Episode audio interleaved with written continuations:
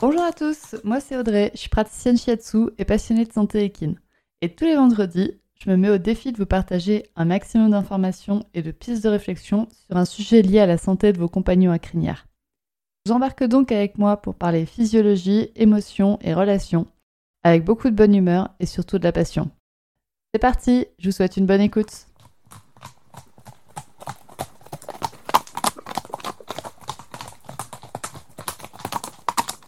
Bonjour à toutes et bienvenue dans ce 47e épisode du podcast Murmuréquin. Dans cet épisode, j'ai décidé de vous parler d'un sujet qui sort un petit peu de mon domaine de compétences, mais pas tellement parce que Whisper est, euh, est atteint de ce syndrome. Et je vais vous parler du syndrome naviculaire, qui est aussi appelé syndrome podotrocléaire pour être vraiment le plus correct. Mais avant de vous parler de ce syndrome, je voulais vous parler d'autre chose. À partir de maintenant, les épisodes de podcast sont aussi disponibles sur le blog Murmuréquin. C'est-à-dire que vous pouvez retrouver la transcription écrite des épisodes de podcast sous format d'article de blog. Ça vous permet donc de prendre des notes plus facilement, de retrouver des informations plus facilement, et ça permet aussi de rendre le podcast encore plus accessible et donc de rendre l'information sur le bien-être équin encore plus accessible. Cette parution d'épisodes de blog reliés aux épisodes de podcast, elle a été possible grâce à des contributeurs de la plateforme Tipeee. Donc Tipeee, c'est un site internet qui permet de faire des dons à des créateurs de contenu. Ces dons peuvent être uniques, ponctuels, c'est-à-dire que vous donnez une fois, ou peuvent être réguliers, c'est-à-dire que tous les mois, il va y avoir un débit sur votre carte bleue pour contribuer au développement d'un créateur de contenu. Donc le podcast est sur Tipeee, c'est-à-dire que vous pouvez bah, soutenir ce podcast et donc soutenir le développement et la propagation du bien-être équin grâce à Tipeee. Je vous mets le lien en description de cet épisode. Le lien est aussi disponible sur Instagram et j'en parle de temps en temps sur Instagram. Si vous avez envie donc d'aider ce podcast, n'hésitez pas à aller sur Tipeee. Les dons peuvent être très minimes. Vous pouvez donner si vous voulez 1, 2, 3, 5 euros par mois. Ou vous pouvez aussi donner ponctuellement il n'y a pas d'arnaque. Si vous choisissez de donner ponctuellement, vous ne serez pas prélevé tous les mois. Donc n'hésitez pas. C'est grâce à vous que ce podcast existe. C'est grâce à vous que ce podcast peut se développer. Donc si vous en avez le cœur, allez sur Tipeee. C'est la fin de cette petite parenthèse soutenir le podcast. Et on repasse donc sur le syndrome podotrocléaire. Cet épisode va donc s'articuler en différentes parties. On va parler de ce que c'est, le syndrome podotrocléaire, on va parler des causes, on va parler du diagnostic et du traitement. Commençons donc maintenant par les symptômes. Donc, je tenais d'abord à vous rappeler qu'on parle de syndrome podotrocléaire ou de syndrome naviculaire et non pas de maladie naviculaire. En fait, c'est comme pour la colie. Un syndrome, c'est un ensemble de symptômes peuvent avoir différentes causes. Ce qui veut dire que ça peut être un ensemble de maladies très différentes. Ce qui veut dire que ce sont des maladies très différentes qui se présentent sous les mêmes manifestations. Donc de l'extérieur, c'est exactement la même chose, les symptômes sont similaires, par contre la cause de l'apparition de ces symptômes peut être différente. Pour le syndrome naviculaire, les symptômes qu'on va voir apparaître, c'est un cheval qui porte un antérieur en avant, qui va boiter d'un antérieur, qui va avoir du mal à porter son poids sur ce membre, surtout quand ce membre est en arrière, en général, la phase de la foulée où l'antérieur est en arrière, donc sous le corps du cheval, est la plus douloureuse pour, le cheval. Et donc pour se soulager, il va avoir tendance à raccourcir ses foulées et à marcher de manière plus étriquée. Ça fait une démarche un petit peu comme Robocop, un petit peu comme un robot. Alors je parle d'antérieurs qui sont touchés, parce que c'est la plupart des cas c'est comme ça. la plupart des cas du temps c'est vraiment les antérieurs qui sont touchés. Je n'ai jamais entendu parler d'un syndrome naviculaire sur les postérieurs et en grande partie parce que la plupart du poids du cheval est porté par les antérieurs et non par les postérieurs. Vous avez donc compris que si le cheval essaye de soulager l'arrière de son pied, c'est parce que c'est là qu'est la source de douleur. C'est donc en effet l'appareil podotrocléaire qui est touché.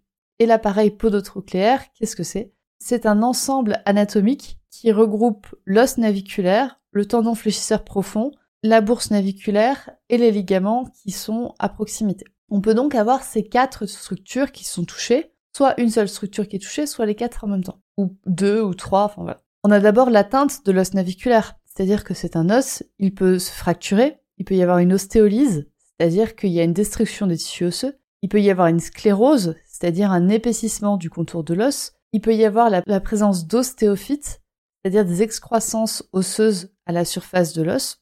Le syndrome podotrocléaire peut aussi être une atteinte du tendon fléchisseur profond du doigt, c'est-à-dire une tendinite, qui est une inflammation du tendon. Il peut y avoir une atteinte de la bourse naviculaire, aussi en général une inflammation qu'on appelle donc une bursite, et il peut y avoir une atteinte des ligaments, c'est-à-dire une inflammation du ligament, toujours, s'appelle une desmite dans ce cas-là, ou la présence d'anthésophytes, c'est des cicatrisations osseuses au niveau de la tâche du ligament avec l'os. Pour rappel, un ligament et un tendon, c'est quasiment la même chose, sauf que un tendon relie deux muscles et un ligament relie un muscle et un os.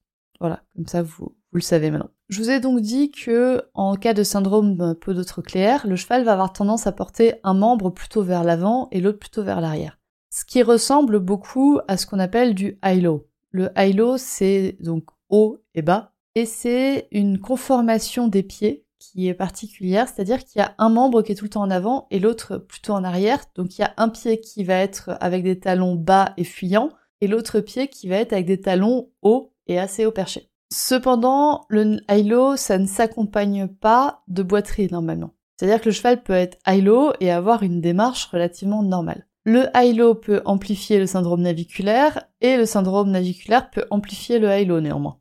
C'est un peu l'histoire du serpent qui se mord la queue. Donc c'est deux choses qu'on peut avoir ensemble, mais qu'on peut aussi avoir très bien séparément. Passons maintenant au diagnostic. Donc comment est-ce qu'on remarque qu'un cheval est naviculaire? Premièrement par une observation statique et dynamique. Donc en statique, je vous l'ai dit, il va y avoir un membre que le cheval va soulager en le mettant vers l'avant. En dynamique, les foulées du cheval vont être plus étriquées, vont être plus raccourcies, surtout au niveau bah, de l'antérieur qui est plus ou moins touché. Alors, on peut avoir un seul antérieur qui est touché, on peut avoir les deux antérieurs qui sont touchés, et on peut avoir un antérieur qui est plus touché que l'autre. C'est-à-dire que les deux sont touchés, mais un plus que l'autre. Tout est possible. On peut faire aussi le test à la planche pour diagnostiquer un syndrome podotrocléaire. C'est-à-dire que le vétérinaire va mettre le, pied de votre cheval en extension, ce qui va mettre le cheval en position relativement douloureuse. Et quand le cheval va reprendre les premières foulées, on va avoir une exacerbation des symptômes, c'est-à-dire que le cheval va boiter encore plus et c'est donc plus facile à voir. Ce qu'il est aussi possible de faire, c'est une anesthésie locale, c'est-à-dire qu'on va anesthésier d'abord au niveau sous le boulet, puis on va anesthésier au-dessus du boulet, puis on peut remonter. Et donc euh, ça s'appelle une anesthésie différentielle, il me semble, pas sûr du terme, mais donc ça va permettre au vétérinaire de savoir où est la zone douloureuse chez le cheval parce qu'une fois que cette zone sera anesthésiée, le cheval va reprendre une démarche beaucoup plus normale. Pour poser un diagnostic le plus précis possible, il va aussi vous falloir une radio et une échographie. Parce que sur la radio, on va voir quasiment que l'os. Donc on va voir l'os naviculaire, on va voir s'il est atteint, on va voir s'il est fracturé, on va voir s'il y a des excroissances, etc. Et une échographie pour voir les tendons et les ligaments, pour voir quels tendons, quels ligaments sont potentiellement inflammés, sont potentiellement déchirés à cet endroit-là. C'est vraiment la combinaison des deux qui va vous permettre de poser le diagnostic de manière la plus logique possible. Pour une observation en statique, en dynamique ou un test à la planche, ça peut aussi être par exemple un cheval qui a des fourchettes pourries.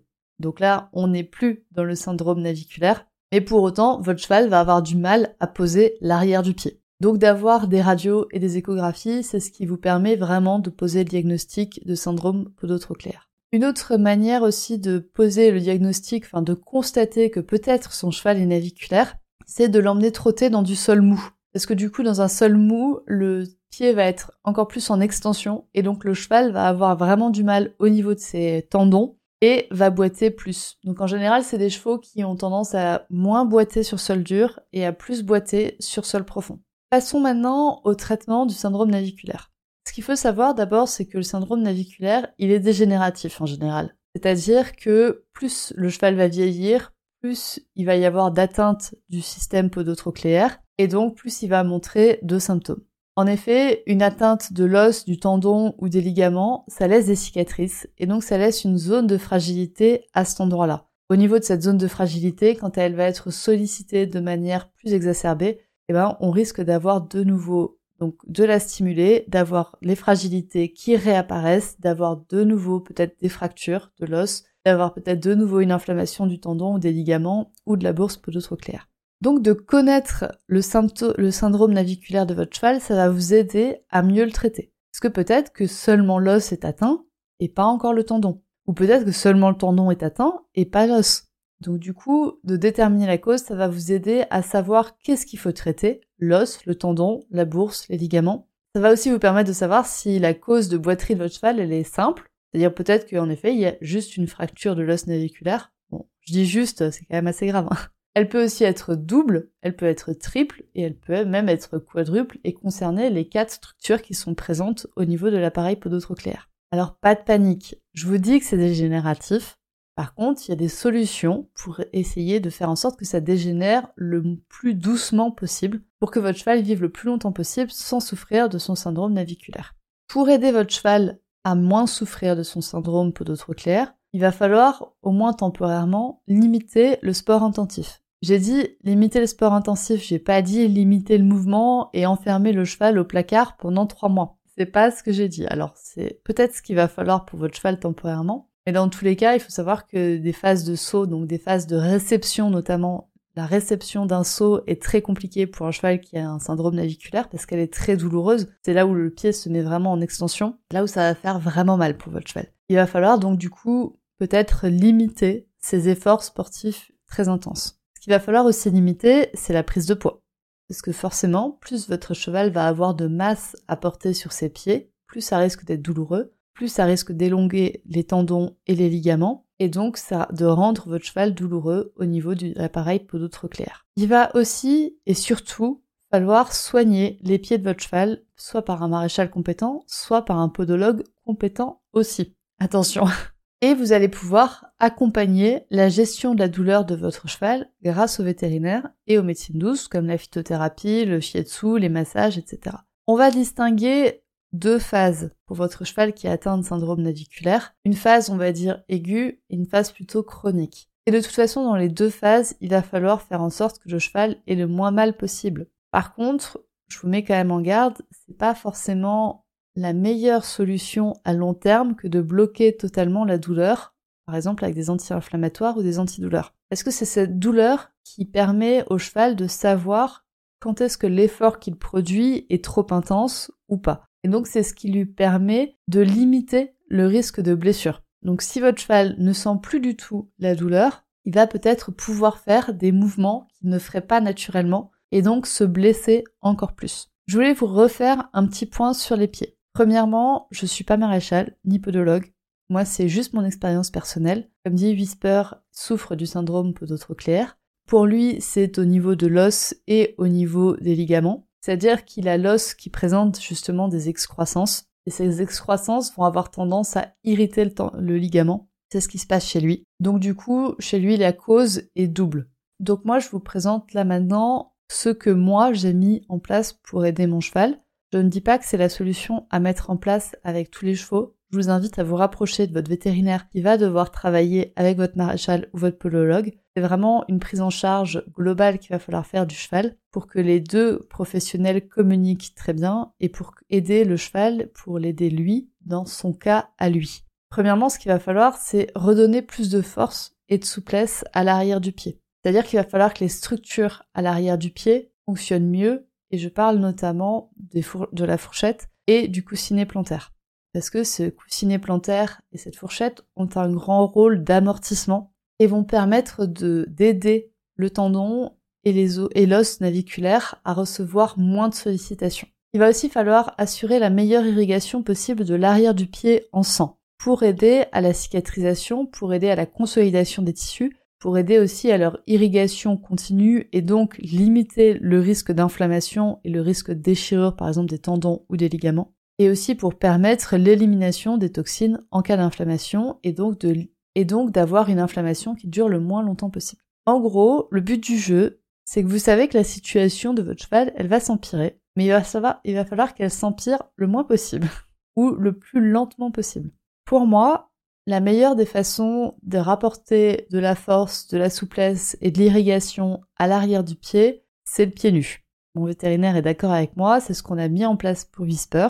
C'est à mon sens la manière qui va aider le pied de votre cheval à fonctionner de la meilleure façon possible, la manière la plus naturelle, la manière la plus adaptée à sa locomotion, et qui va aussi lui donner le plus d'entrée sensorielle possible, et donc lui permettre de savoir quand est-ce qu'il fait un effort qui est trop intense pour lui, trop intense pour son syndrome de claire, et quand est-ce qu'il peut en faire. Maintenant, votre maréchal peut aussi faire du pied nu. Et pieds nus, ça ne veut pas dire mon cheval vit vraiment pieds nus H24. Dans le pied nu, on peut inclure des semelles, on peut inclure du PHW, on peut inclure des fers composites qui sont beaucoup plus souples que des fers normaux, on peut inclure des fers composites qui sont beaucoup plus souples que des fers en métal. Et dans tous les cas, la gestion d'un syndrome podotrocléaire, ça passe par le respect de l'individu. Je dit, chaque individu a ses propres causes de syndrome podotrocléaire. Il va falloir donc s'adapter à la situation au fur et à mesure. Par là, j'entends aussi que certains parages ne sont pas adaptés pour le cheval. Donc même si votre cheval est pieds nus, certains parages vont être trop brutaux pour lui. Par exemple, sur un cheval qui a un syndrome podotrocléaire, en général, les talons sont très très hauts. On va avoir tendance à se dire que ben on va abaisser les talons, comme ça l'arrière du pied va fonctionner de manière optimale et tout ira mieux dans le meilleur des mondes. Oui, mais pas vraiment. Oui, il va falloir abaisser les talons pour que l'arrière du pied fonctionne de la manière la plus optimale possible, tout en écoutant le cheval, parce que si vous abaissez les talons trop brutalement, ou si vous abaissez les talons tout court des fois, ça va trop solliciter les tendons qui n'ont pas l'habitude, qui sont dans une position qu'ils ont depuis des années, et vous allez modifier cette euh, situation pour les tendons qui sont déjà affaiblis.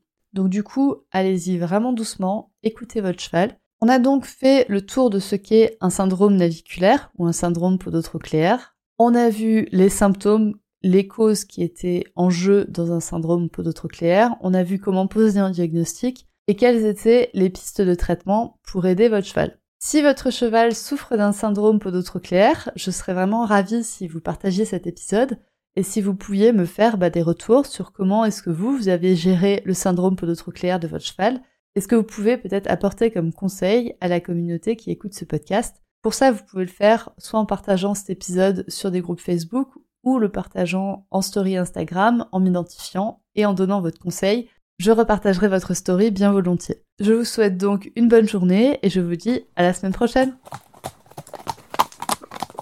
Et voilà, c'est la fin de cet épisode du podcast Murmuréquin. J'espère que cet épisode vous a plu. Si c'est le cas, n'hésitez pas à venir me le dire sur Instagram ou par mail.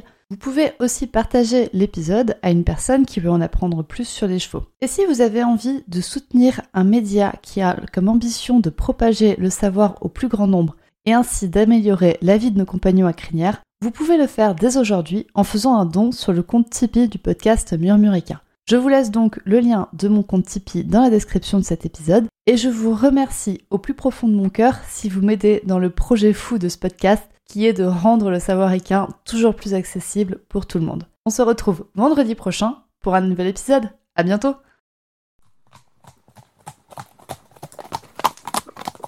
Et voilà, c'est la fin de cet épisode du podcast Murmuréquin. J'espère que cet épisode vous a plu. Si c'est le cas, n'hésitez pas à venir me le dire sur Instagram ou par mail.